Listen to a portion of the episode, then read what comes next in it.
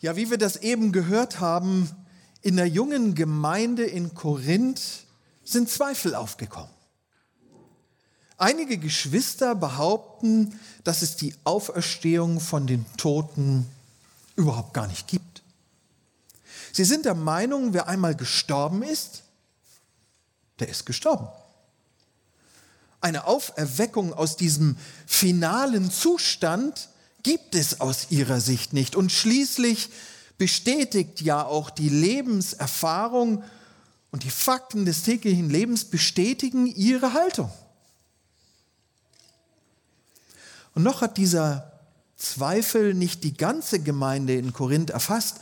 Wenn ihr zugehört habt, habt ihr gehört, etliche oder einige sagen unter euch. Also es ist noch nicht die ganze Gemeinde, die das sagt, aber die Entwicklung und vor allen Dingen die Konsequenzen, die aus diesem Zweifel heraus entstehen, sind für Paulus so alarmierend, dass er ernste Worte an seine Geschwister in Korinth richtet.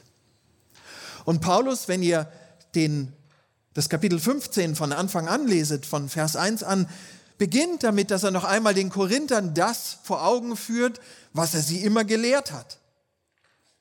Er erinnert sie daran, was er ihnen gesagt hat, und dann, und dann macht Paulus den Menschen deutlich, wie verheerend dieser beginnende Zweifel ist.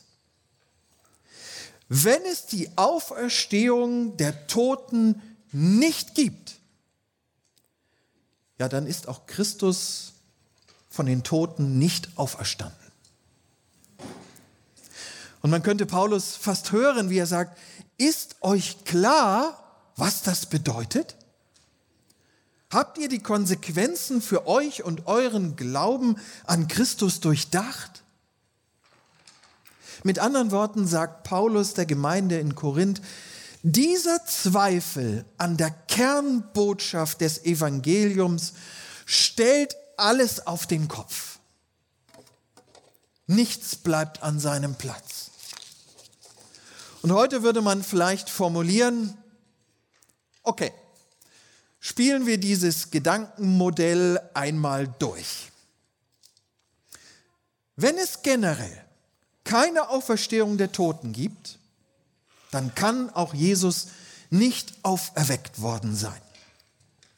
Jetzt meinen vielleicht einige, Momente mal, naja, also zwischen der Auferweckung Jesu und der Auferweckung von Menschen ist ja wohl noch ein Unterschied. Äh, Jesus war ja schließlich Gott. Und selbst wenn Menschen nicht auferstehen, dann könnte doch trotzdem Jesus auferweckt worden sein. Also dieser äh, Querschluss, der ist doch vielleicht ein bisschen wackelig. Aber ihr Lieben, Jesus war in seinem Sterben und Auferstehen ganz Mensch. Die Heilige Schrift weist uns auf diese Tatsache hin. Ihr könnt das lesen in Philippa 2, die Verse 6 bis 8. Dort lesen wir, obwohl er in jeder Hinsicht Gott gleich war, hielt er nicht selbstsüchtig daran fest, wie Gott zu sein. Nein, er verzichtete darauf und wurde einem Sklaven gleich. Er wurde wie jeder andere Mensch geboren und war ein Mensch wie wir. Er erniedrigte sich selbst noch tiefer und war gehorsam bis zum Tod, ja bis zum schändlichen Tod am Kreuz. Wenn also kein Mensch von den Toten auferstehen kann, dann konnte es Jesus als Mensch auch nicht. Wenn aber Christus nicht auferstanden ist, ja dann dann sind wir Lügner und Täuscher. Wir würden ja dann einen Gott verkündigen, der nicht in der Lage ist, das zu tun, was wir immer gesagt und bezeugt haben, nämlich seinen Sohn von den Toten auferwecken. Jesus selbst wäre ein Lügner und Betrüger, da er ja immer wieder angekündigt hat, dass er am dritten Tage von den Toten auferstehen würde. Eine Täuschung von vorn bis hinten. Dann glauben wir an etwas, was letztlich nicht stattgefunden hat. Ja, schlimmer noch, wenn Christus nicht auferstanden ist, dann ist unser Glaube leer. Unsere Nachfolge nur eine inhaltslose Hülle. Unser Lebensfundament ein Irrglaube und ohne festen Halt. Dann, ja dann, ihr Lieben, kommt es noch schlimmer. Wenn Christus nicht auferstanden ist, dann klappt das mit der Sündenvergebung nicht. Allein der stellvertretende Tod am Jesu am Kreuz auf Golgatha reicht nämlich nicht. Dann hätte er zwar die Schuld auf sich genommen und die verdiente Strafe getragen, nämlich dass er gestorben wäre, aber die erlösende Rechtfertigung, der Sieg über die Konsequenz der Sünde, und die Konsequenz ist der Tod, hätte nicht stattgefunden. Die Schuld wäre letztlich nicht getilgt und der Tod Jesu nutzlos.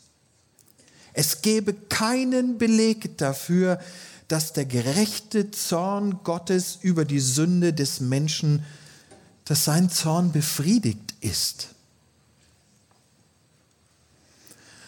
Wenn Jesus nicht auferstanden ist, betrifft das nicht nur die Lebenden sondern auch die, die in diesem leeren Glauben ihr Leben lang gelebt haben und schon gestorben sind. Niemand, der sein Leben im Glauben an Jesus ausgerichtet hat und darauf gehofft hat, einmal in der Ewigkeit zu sein, würde aus seinem Grab auferstehen. Und wir können Paulus fast flehend hören, wie er den Korinthern sagt, Merkt ihr Korinther, wie fatal dieser Zweifel ist? Erkennt ihr, lieben Geschwister, wie vergiftend dieser Gedanke ist? Ich kann mir vorstellen, wie Paulus inständig auf die Gemeinde eingewirkt hat, um ihnen deutlich zu machen, dass ein Zweifel an dem Dreh- und Angelpunkt des Evangeliums verheerende Folgen hat. Wir stehen heute vor genau derselben Herausforderung, ihr Lieben. Die aufgeklärte moderne Gesellschaft, die alles in Frage stellt, was nicht wissenschaftlich belegt werden kann und die auch in christlichen Kreisen die ganz große Säge auspackt und alles absägt, was nicht zu unserem heutigen modernen Gesellschaftsbild passt, macht immer weniger Halt vor den biblischen Kernbotschaften. Ob es nun die Jungfrauengeburt ist, der stellvertretende Sühnetod Jesu oder seine Auferstehung. Alles wird beiseite geräumt, damit Gott zu den Menschen passt. Schließlich ist der Mensch ja der Dreh- und Angelpunkt und nicht der Schöpfer, oder? Paulus bringt es für die Gemeinde in Korinth und auch für uns heute auf den Punkt. Wenn wir an der Auferstehung Jesu Christi rütteln lassen, bricht das Glaubenshaus zusammen. Dann sind wir wirklich die bedauernswertesten Menschen, die es gibt. Zu Recht kann man uns dann belächeln und verhöhnen als ewig gestrige. Ohne Auferstehung ist der Glaube Lug und Betrug. Nur eine religiöse Gefühl, Gefühlsduselei, die über den Tod in diesem Leben nicht hinaushilft. In Vers 32b unseres Kapitels formuliert es Paulus sehr treffend. Wenn die Toten nicht auferstehen, dann lasst uns essen und trinken, denn morgen sind wir tot. Wie treffend ist doch Gottes Wort heute, nicht wahr? Ist das nicht verblüffend, wie der Apostel vor fast 2000 Jahren die Lebenseinstellungen der Menschen beschreibt, die wir auch heute noch erleben? Lasst uns jetzt leben, Party feiern und die Zeit genießen, denn wenn es mit uns vorbei ist, ist eh alles zu Ende. Ein Glaube an einen Gott, der die Auferstehung Jesu Christi negiert, ist völlig sinnlos und ohne Ziel. Dann lieber auf die Pauke hauen und Party machen, bis der Arzt kommt, denn danach kommt sowieso nichts mehr. Ihr Lieben, lasst uns wachsam sein, dass uns niemand, niemand die Gewissheit raubt, dass Jesus von den Toten auferstanden ist. Lasst uns klar und eindeutig in unserer Botschaft zu den Menschen sein, mit denen wir über den Glauben reden. Das Evangelium ist mit Karfreitag nicht komplett. Erst im Zusammenwirken von Karfreitag und Ostersonntag wird eine frohe Osterbotschaft. Und wenn du manchmal zweifelst, ob es Gott überhaupt gibt und ob das mit der Befreiung von der Sünde durch Jesus nicht einfach nur eine billige Ausrede ist, um uns das Leben leichter zu machen, dann nimm dir diese Worte des Apostels Paulus zu Herzen. Richte deinen Blick neu aus auf, ja, auf was? Und damit kommen wir zum zweiten Punkt, auf die rettende Gewissheit. Christus ist auferstanden. Oh, kommt! Christus ist auferstanden. Ich mute euch das noch mehrfach zu. Nach all dem Zweifel der eben betrachteten Verse wiederholt Paulus unbeirrt die Tatsache unserer Glaubenshoffnung. Nun aber ist Christus auferweckt von den Toten. Kein Zweifel, dies ist ein belegter Fakt. Diese Feststellung steht wie ein Felsen in der Brandung. Und die eben durchdachten Zweifel, die klatschen wie die Brandung des Meeres an dieses Glaubensbollwerk. Aber es wankt nicht. Wie kommt Paulus zu dieser Sicherheit? Er selbst war doch gar nicht dabei. Als ehemaliger glühender Verfolger der Gemeinde Christi hätte es ihn damals doch sicher gefreut, wenn es überhaupt Zweifel daran gegeben hätte, Zweifel an der Auferstehungsbotschaft. Aber so vehement wie Paulus als Saulus die Gemeinde Christi damals verfolgt hat und bekämpft hat, so vehement verteidigt Paulus jetzt die Auferstehungswahrheit. Und worauf kann sich Paulus darauf stützen? Nun, zum einen ist die Auferstehung Christi durch Zeugen belegt. Als die Evangelien geschrieben wurden, lebten noch viele, die Jesus und seine Kreuzigung miterlebt hatten. Und die meisten waren gegen Jesus und den neuen Weg eingestellt, den er damals verkündigt hat. Sonst wäre er nicht ans Kreuz geschlagen worden. Wäre auch nur der kleinste Fehler, die kleinste Lüge in den Berichten der Jünger und Apostel gewesen, so wäre das Wasser auf die Mühlen der Skeptiker gewesen. Aber dem war nicht so.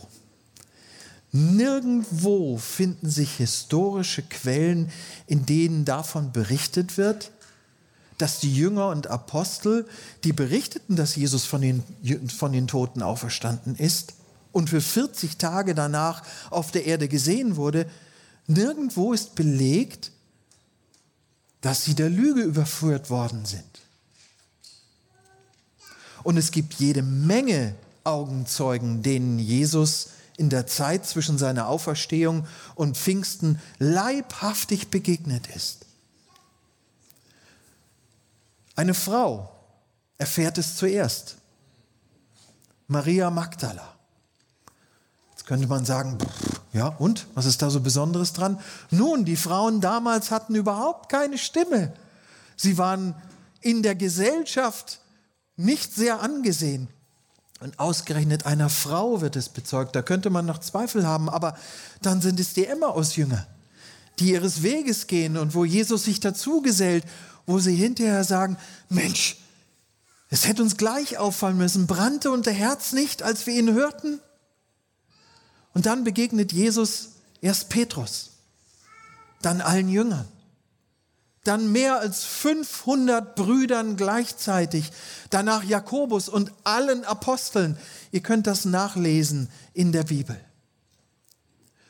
Dass vielleicht ein oder zwei Zeugen etwas Erfundenes behaupten, kann man sich ja vielleicht noch vorstellen. Aber dass über 500 Personen, teilweise unabhängige Quellen voneinander, das Gleiche behaupten, ohne dass es dabei verdächtige Widersprüche gibt, ist doch sehr, sehr unwahrscheinlich, nicht wahr? Ein zweiter Beleg für die Auferstehung Jesu ist für Paulus die eigene Begegnung mit Jesus. In Apostelgeschichte 9, die Verse 3 bis 5 lesen wir davon. Und dieses Erlebnis, das Paulus damals hatte, war so stark, so lebendig, so kraftvoll, dass aus dem Christus verfolgenden Saulus ein überzeugter Paulus wurde, ein glühender Verkündiger der Liebe Jesu.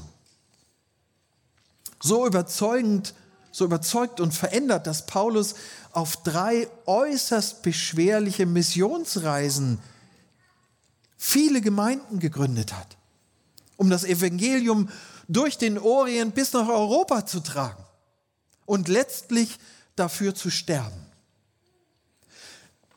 Das wäre einem fanatischen Christenverfolger Saulus nicht passiert, wenn es um einen toten Jesus gegangen wäre.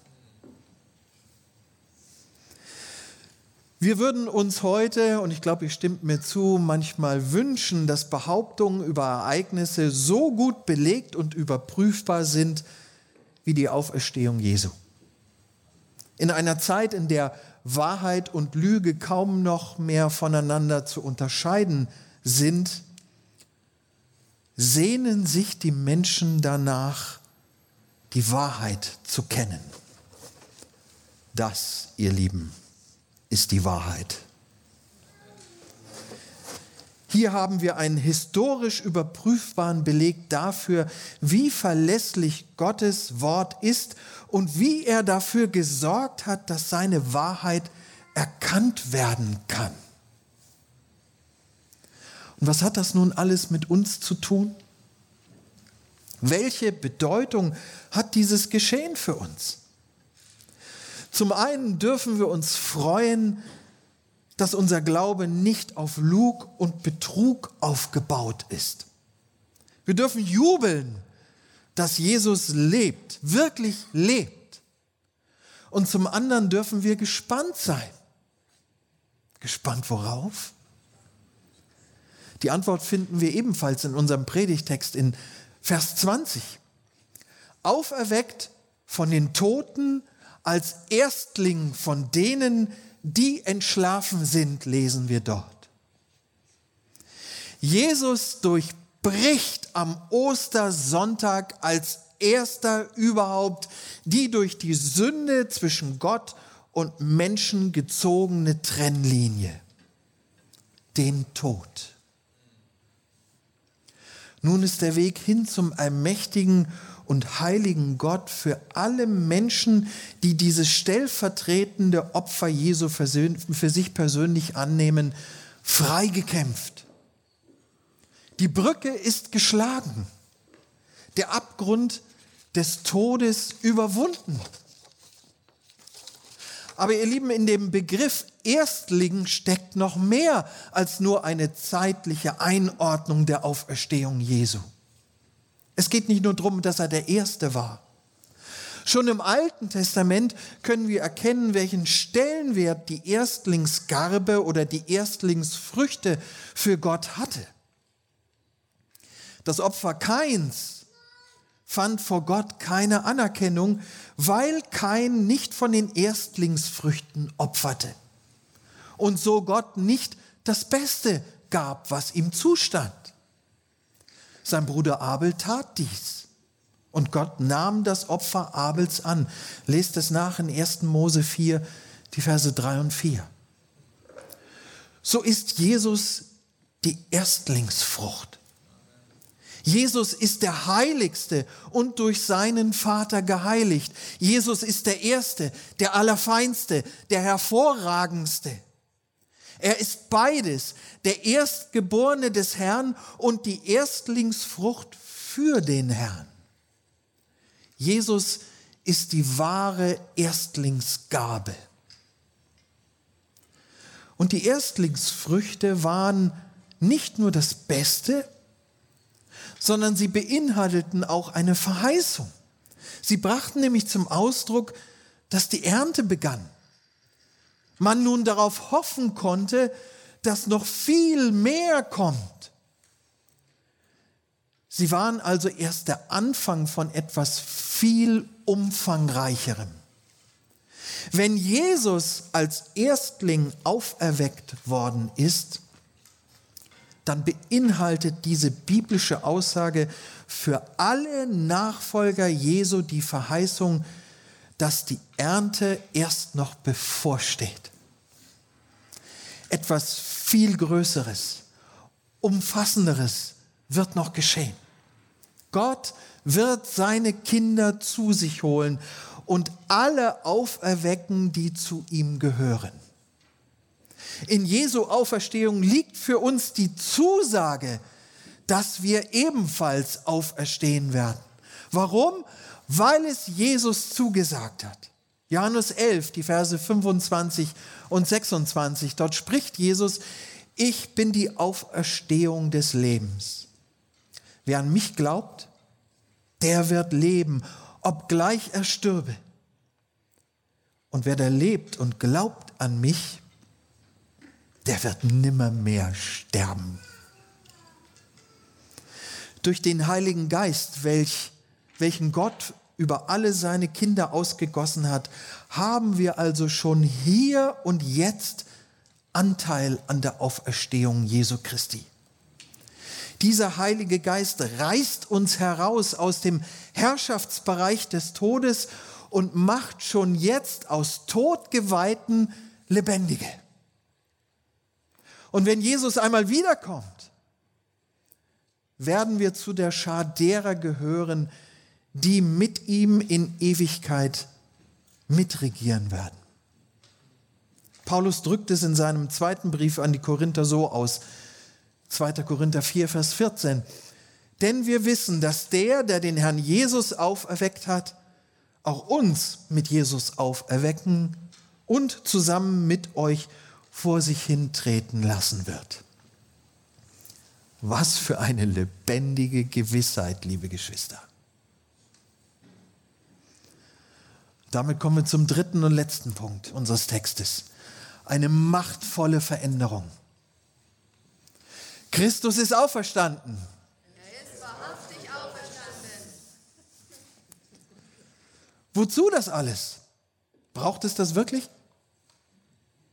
Vers 21a führt uns noch einmal klar vor Augen, in welch misslicher Lage die Schöpfung war. Im Schöpfungsbericht in 1. Mose 3 lesen wir, dass Gott mit seiner Schöpfung sehr zufrieden war. Es war sehr gut. Also göttlich perfekt. Und dann ist Adam ungehorsam. Ein Mensch hält sich nicht an die Gebote Gottes. Einer rebelliert gegen den Schöpfer und verändert damit alles. Alles, was bisher heilig, sündlos und rein war, ist nun durch den einen Menschen und seinen Ungehorsam unbrauchbar und entheiligt. Wie können wir das verstehen? War das wirklich so dramatisch? Nur weil einer mal daneben gegriffen hat? Ich habe versucht, Beispiele zu finden, dass jedes Beispiel hinkt und trotzdem möchte ich es versuchen. Es ist vergleichbar mit dem einen Tropfen Gift, der ein ansonsten leckeres Getränk ungenießbar macht. Es ist die eine, dies eine Staubmolekül, das in den Reinstraum eindringt und die ganze Produktion zum Erliegen bringt. Nicht zu sehen. Es ist ein Virus, der die ganze Welt durcheinander bringt.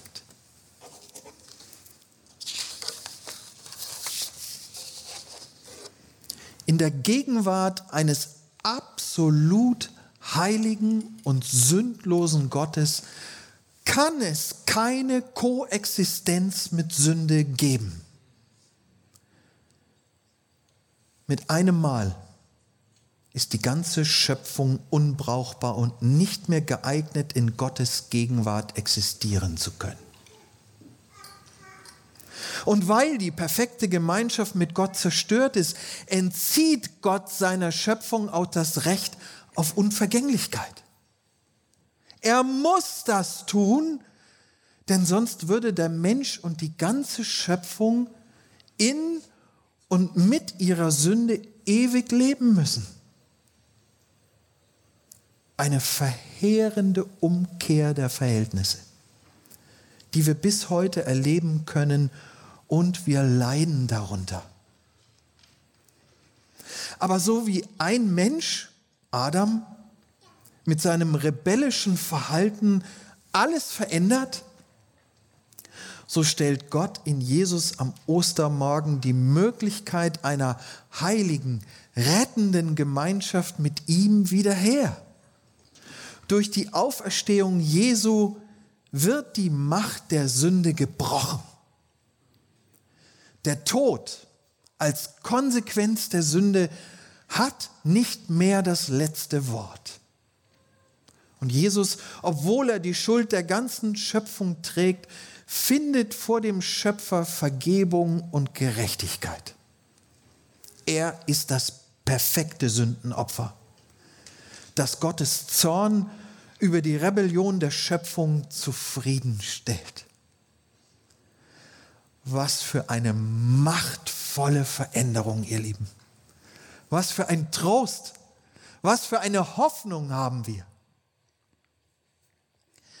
Wer daraus allerdings eine Allversöhnungslehre ableitet, naja, alle, wir enden alle irgendwann im Himmel, weil Jesus ist ja für uns gestorben, der sollte sich den Text noch einmal ganz genau ansehen. Nur wer die todbringende Verbindung mit Adam und wir sind alle Nachkommen dieses rebellischen Adams, gegen die lebensspendende Verbindung mit Jesus Christus eintauscht, nur der hat Anteil an der Auferstehung Jesu Christi. Mit anderen Worten, es braucht dieses rückhaltlose Schuldeingeständnis von einem jeden von uns, dass wir gegen Gott rebellieren ohne ihn leben wollen, genauso sein wollen wie er und ihm die Ehre vorenthalten.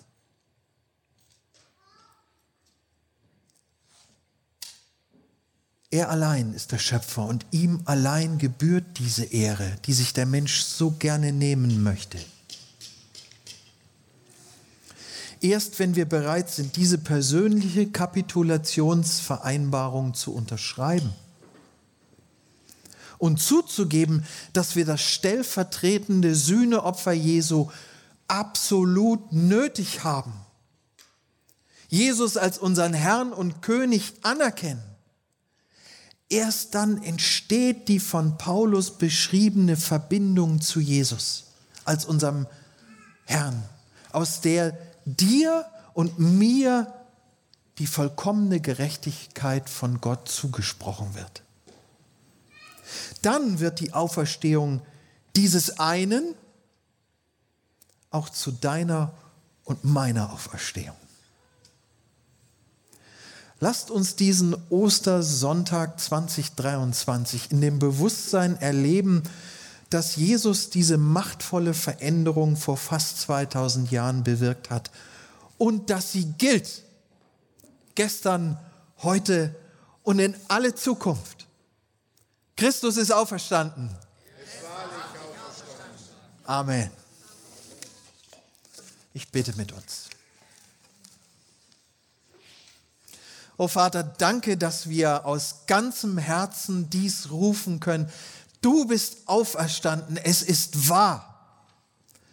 Danke, dass du uns das hast erkennen lassen, dass wir begreifen durften, wie wertvoll das ist.